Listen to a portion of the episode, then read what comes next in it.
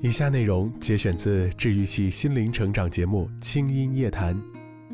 在微信公众号“轻音约”回复关键词“节目”，了解更多详情。搞得定自己的人，才能搞得定爱情。《轻音夜谈》第二季有桩小事叫爱情。从飞松老师您好，那今天我们来说嗯说，如果一个人在恋爱当中特别害怕冲突，就是不敢吵架嗯啊，总觉得吵架呢会有毁灭性的打击，那嗯该怎么办呢？我们怎么应对很害怕吵架？嗯其实也有一个前提性的问题，你怕的是吵架的什么呢？嗯如果你跟别人吵起架来，或者别人跟你吵起架来，嗯会有什么样的后果呢？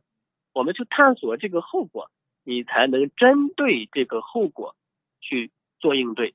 如果吵架导致某一个后果，那么这个后果如果我们有办法让它不发生了，嗯那你还会怕吵架吗？对实际上，吵架本身它也只是一种沟通的方式，这种方式是很高级的一种方式。我们在讲这个后果之前，先重新定义一下吵架，然后让你对吵架有一种另外一种认识，嗯就是吵架是两个人使用高浓度、高声调、高专注的嗯这样一种特别渴望沟通的一种表达方式，嗯。这个就是吵架。嗯，我听过一种说法啊，说我为什么怕嗯吵架吧？首先，小时候我爸我妈就经常吵架，他们一吵架我就害怕的不得了。后来呢，我就发嗯现我不会吵架，因为我要万一真的生起气来，我可能会非常的愤怒，我可能吵架的嗯样子会很吓人的，所以我轻易是呃不敢吵架的。 你就说到了第一个害怕的结果，就是我这种人轻易不愤怒，嗯，我愤怒起来不是人，是的，就是在你的想象中，你的愤怒特别特别的大。嗯，那么小时候父母吵架会导致了你不能吵架，父母对，都已经吵了，你吵不过他们， 是的，对不对？嗯所以你小时候对父母的愤怒就只能压抑到你潜意识里去，嗯你只能害怕的分儿。但是害怕不代表你对父母没有愤怒，嗯但是那个愤怒你没法表达，嗯所以父母吵架你就不能吵架，那你吵架的那个愤怒就被积压、积压、积压，一直积压到大。然后你每当有冲突就不吵架，每当有冲突就忍不吵架，像滚雪球一样，你从小到大都有很多愤怒被压下去了。怕吵架本身是不相信对方是有能力消化你这个愤怒，对，对方可能即使暂时性的没有接纳你这个愤怒，嗯它不代表他没有能力去消化你愤怒带来的这个后果对，他可能自己需要憋一会儿，自己需要处理一会儿，自己出去待一会儿，但是他一会儿他就好了，回来还是一样相爱的。这是第一个害怕的可能性的内容。嗯第二个东西就是，我好害怕我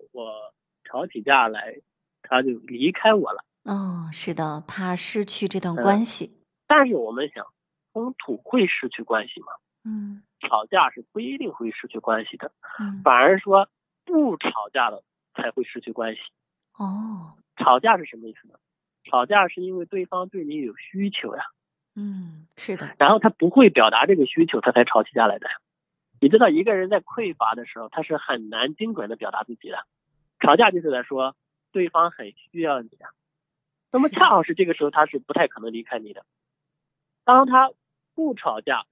意思就是对你没有需求的时候，你不觉得这才是最容易离开你的时候吗？是啊，他要什么你都不知道，然后你要什么你也懒得跟他说，两个人对看起来对呢很平和，但是这种平和完全对是虚假的平和。不吵架，那不就是对你失望极了？哎算了吧。对，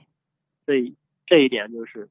吵架不一定会被离开。嗯反而不吵架，一直很和谐，更容易被离开。嗯，原来我们首先要正确的认识吵架，吵架它不是坏的啊，吵架呢它有可能是促进我们的感情发展，让我们两个人彼此更对了解啊，也是能够听到对方的需求的一种方式。那么这样的话，内心的恐惧可能就会减少一些了。那丛老师再教我们一些嗯如何更好的吵架，吵出花儿来的技巧。嗯，我们其实不是要更好吵架，而嗯是你有什么不满意，你直说，千万别憋着，嗯憋着你都会在别的事情上莫名其妙的给他找回来的。